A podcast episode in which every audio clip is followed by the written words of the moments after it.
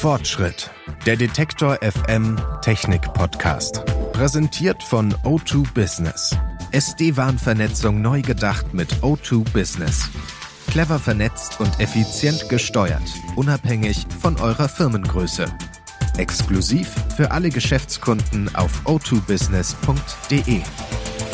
Hallo zusammen, herzlich willkommen zu einer neuen Folge von unserem Technik-Podcast. Es geht heute aber nicht um Technik an sich. Wir sprechen heute über ein strukturelles Problem, nämlich über Frauen in der Digital- und Technikbranche. Die sind dort immer noch unterrepräsentiert. Laut Zahlen vom Bundesministerium für Familie, Senioren, Frauen und Jugend arbeiten in der Digitalbranche nur 16 Prozent Frauen.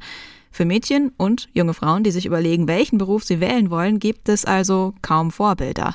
Außerdem hat es Auswirkungen auf Produkte, wenn eine weibliche Sichtweise fehlt. Zum Beispiel sind Algorithmen, die die Kreditwürdigkeit bewerten, oft nicht neutral. Elternzeit wird bei Frauen dann oft als Lücke im Lebenslauf interpretiert. Über die fehlende Sichtbarkeit von Frauen in der Digitalbranche habe ich mit Maren Helsche gesprochen. Sie ist Programmiererin, engagiert sich bei den Digital Media Women und im Deutschen Frauenrat und hat die Expertinnenplattform speakerinnen.org mitgegründet. Hallo, Frau Helsche. Hallo. Es gibt sie, die Women in Tech. Sie arbeiten als Programmiererin. Ich habe auch welche in meinem Freundes- und Bekanntenkreis. Aber es gibt immer noch zu wenige. Woran liegt das? Kann man da den einen Grund benennen oder ist es eine Vielzahl von Gründen?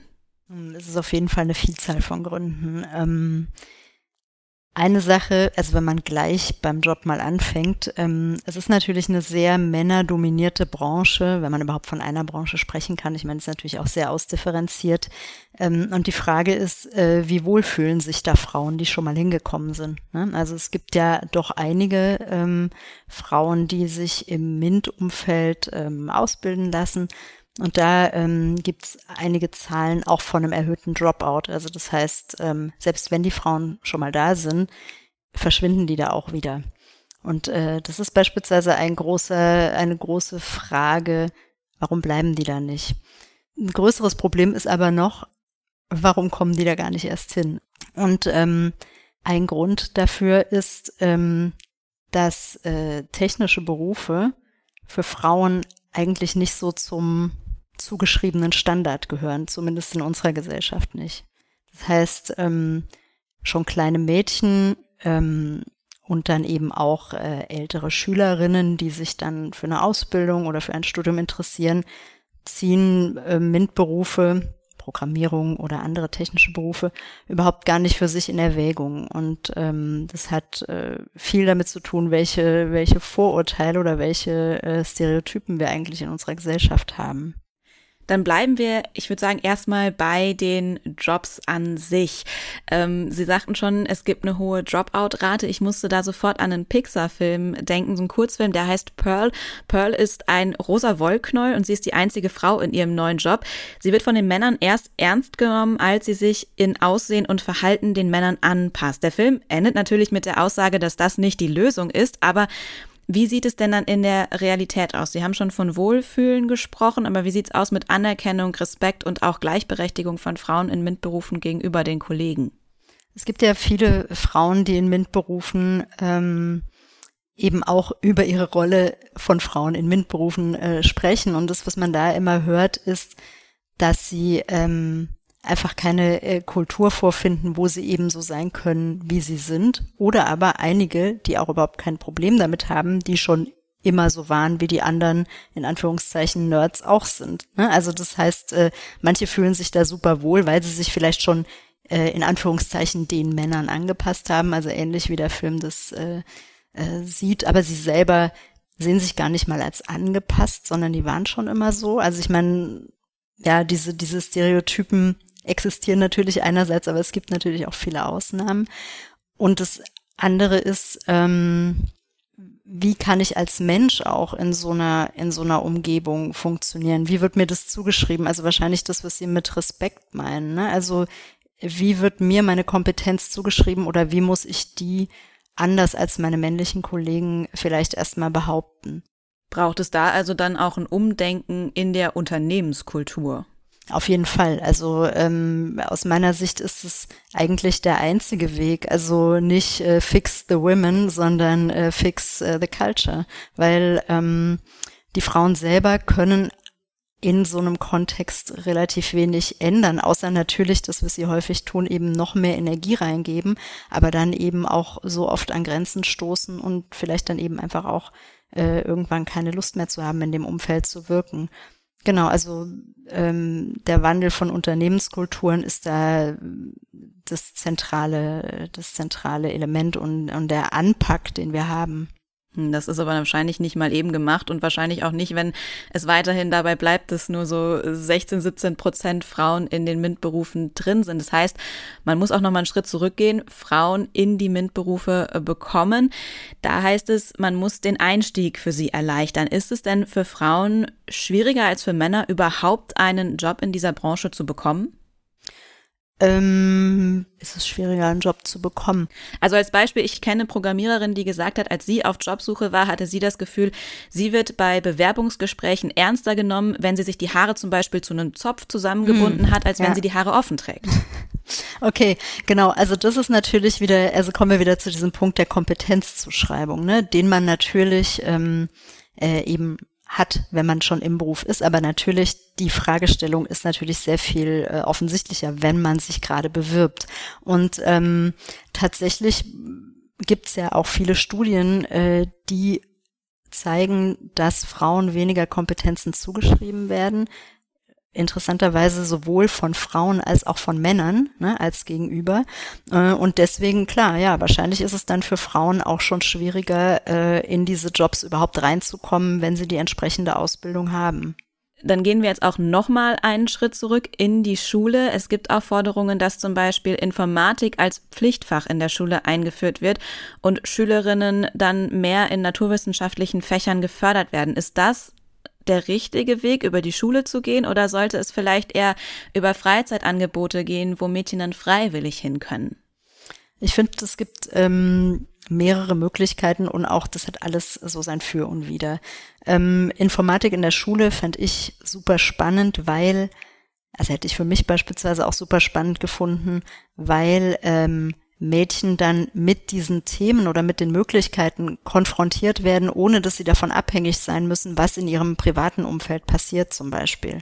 Und ähm, da muss man allerdings auch sicherstellen, dass die Lehrpersonen äh, nicht die gleichen Stereotype weitertragen, die ja eigentlich in der Gesellschaft vorherrschen, die ja dazu führen, dass die Frauen sich dann nicht so richtig aufgehoben fühlen, weil ähm, wenn äh, dieses Image so von wegen, naja, ist ja eh nix für Mädchen, ja, oder äh, Technik, naja, verstehst du eh nicht, wenn das da transportiert würde und einige Lehrer und Lehrerinnen transportieren das auch immer noch, entweder direkt oder indirekt, dann bringt es auch nicht so viel.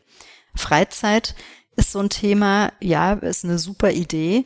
Da braucht man allerdings auch Programme, die auch Mädchen ansprechen. Ne? Also wenn man jetzt, äh, sag ich mal, Mädchen in, in der äh, äh, Sekundarschule, also jugendliche Mädchen sieht, da gibt's ähm, einige Erkenntnisse, dass die Fragestellung, was solche Freizeitkurse anbieten, eine große Rolle spielen. Also oftmals werden ja da Spiele programmiert oder so. Ähm, und das interessiert Mädchen vielleicht gar nicht so sehr, sondern die wollen natürlich was mit ihrem Programmierten erreichen. Das, was sie aber erreichen wollen, ist was ganz anderes. Also ich kenne beispielsweise eine Programmiererin, die schon in ihrer Jugend, ähm, die hat sich für Pferde interessiert und hat eine Seite gebaut, wo sich Pferdeinteressierte austauschen konnten. Ne? Also ähm, ist nicht mehr oder weniger wert als irgendein Spiel, was äh, irgendein anderer Mensch, also ein Junge in dem Fall beispielsweise baut. Also, dass man da auch Angebote schafft, die die Mädchen interessieren, weil in der Freizeit muss man natürlich so einen Trigger haben, ja, warum man da auch überhaupt hingehen will, wenn man das Interesse ursprünglich eigentlich gar nicht hat. Eigentlich muss man aber, wenn man diesen ganzen Bildungssektor anguckt, noch viel früher anfangen. Also dann ist die Schule vielleicht sogar auch schon ein bisschen zu spät, weil ähm, die frühkindliche Bildung ähm, kann ja auch schon so viel fördern oder eben unterlassen. Und äh, da wiederum spielen auch Stereotype eine Rolle, die dazu führen, dass Mädchen in ihrem äh, in ihren Grundwünschen, auch Sachen zum Beispiel zu bauen oder zu, zu erschaffen, anders gefördert werden als Jungs. Und ähm, ich habe den Eindruck, da geht in Teilen schon irgendwie die Lust verloren, ähm, irgendwas zu kreieren. Oder ähm, da werden auch schon bestimmte Bilder eingepflanzt, was Mädchen normalerweise tun und was Jungen normalerweise tun. Und da müsste man eigentlich auch schon ansetzen, ähm, um die Mädchen da genauso zu fördern wie Jungs auch. Eine kurze Unterbrechung für eine Botschaft von unserem Werbepartner. Ihr wollt euer Unternehmen individuell und sicher vernetzen? O2 Business macht's möglich. Egal ob für den Mittelstand oder für Global Player. Egal ob ihr einen Standort anbinden möchtet oder Tausende. Denn die flexibel skalierbaren SD-WAN-Lösungen von O2 Business lassen sich für jeden Bedarf anpassen und ihr könnt sie unkompliziert in eure bestehende IT-Landschaft integrieren. Die innovative Technologie erhöht Ausfallsicherheit und Bandbreite. Zusätzlich vereinfacht sie die Verwaltung und schützt sensible Firmendaten zuverlässig. Weitere Infos auf o2business.de. Kommen wir wieder zu den erwachsenen Frauen, die es in die MINT-Berufe geschafft haben. Sie haben die Expertinnenplattform speakerinnen.org mitgegründet. Für Vorträge, Interviews, Workshops und so lassen sich dort explizit Expertinnen finden, zu ganz unterschiedlichen Themen. Inwiefern können Sie schon sagen, dass das Auswirkungen hat? Haben Frauen schon berichtet, dass sie jetzt öfter angefragt werden oder haben VeranstalterInnen schon gesagt, dass sie jetzt leichter auch äh, Speakerinnen finden? Ja, auf jeden Fall. Also die Seite, die ist jetzt ja schon seit einigen Jahren online und wir haben äh, dreieinhalbtausend Referentinnen oder ExpertInnen, die äh, registriert sind. Und ähm, wir kriegen viele Rückmeldungen, also sowohl von denen, die angefragt werden, als auch von den OrganisatorInnen, die dann danach suchen. Und ähm, das ist ja, also die Seite ist mehr oder weniger ein Selbstläufer, äh, weil schon vorher der Wunsch ähm, da war, erstens von den Frauen gesehen zu werden. Ne? Also wir sind Expertinnen auf bestimmten Gebieten und wir sprechen dazu gerne öffentlich. Und andererseits von Eventorganisatoren und Organisatorinnen, die ähm, ich vermute mal aufgrund von mehr öffentlichem Druck auch äh, mehr Geschlechterdiversität auf ihre Bühnen bringen wollten. Und äh, ja, von denen bekommen wir gutes Feedback. Warum braucht es denn dazu dann auch extra eine Plattform, wo man dann die Referentinnen findet? Wieso kann man das nicht direkt schon finden, wenn man zum Beispiel nach den Expertinnen sucht? Die Frage ist, ob man nach den Expertinnen sucht. Ne? Also ähm, wenn man sich mal anschaut, wie ähm, wie es funktioniert, dass Konferenzen an Sprecher und Sprecherinnen kommen oder dass Medien an Experten und Expertinnen kommen, dann ist es ja ähm, in Teilen so ein selbst reproduzierendes System. Also das heißt, man sieht Menschen auf einer Bühne sprechen und äh, lädt die dann bei einer anderen Tagung wieder ein, ja, oder man äh, spricht jemanden im Netzwerk an, der wiederum Menschen kennt, die darüber sprechen können. Und diese Netzwerke, also man neigt ja als Mensch dazu, Menschen auszuwählen, die einem ähnlich sind oder die man eh schon kennt oder die von Freunden gekannt werden. Und so reproduzieren sich im Prinzip Netzwerke, die schon existieren. Es ist aber auch so, dass äh, Frauen manchmal, wenn sie nicht explizit angesprochen werden, sich auch gar nicht äh, auf eine Bühne begeben möchten, freiwillig. Ne? Also ich bin auch so jemand, ähm, ich äh, wollte das eigentlich nie, weil ich fand das ganz fürchterlich. Ich habe als Kind und Jugendliche nie gelernt, irgendwie mich vor eine Gruppe zu stellen und zu reden. Also manchmal wurde ich gezwungen, so in der Schule Referate zu halten und so. Ähm, aber ich habe diese, diese Angst nie überwunden und es hat mich auch nie jemand dahingehend äh, gefördert. Und irgendwann habe ich halt verstanden, wenn ich mich da nicht hinstelle und diesen, äh, dieses Unbehagen überwinde, dann wird meine Perspektive auch nicht gehört. Und deswegen habe ich das gemacht. Und ich glaube, also ich möchte es jetzt nicht verallgemeinern auf, auf alle Frauen, äh, weil wir Frauen sind so unterschiedlich und es gibt wirklich sehr viele unterschiedliche Typen, also Menschen, die auch unglaublich gerne auf einer Bühne stehen, das will ich gar nicht absprechen. Aber ich glaube, in der Tendenz ähm, lernen äh, Jungs und Männer ähm, das eher in ihrer in ihrer Erziehung äh, und Ausbildung und ähm, Frauen halten sich da eher zurück. Und von daher kommen auch manchmal so Dinge zustande wie ähm, man wird zwar gefragt, hält sich jetzt aber nicht so für 100 Prozent auskunftsfähig und empfiehlt einen Kollegen, der vielleicht auch schon sagt, okay, ich weiß zum Thema 80 Prozent Bescheid wird schon reichen. Ja, also ähm, es gibt da ganz unterschiedliche Mechanismen, warum es so ist, dass Frauen nicht so häufig auf Bühnen stehen.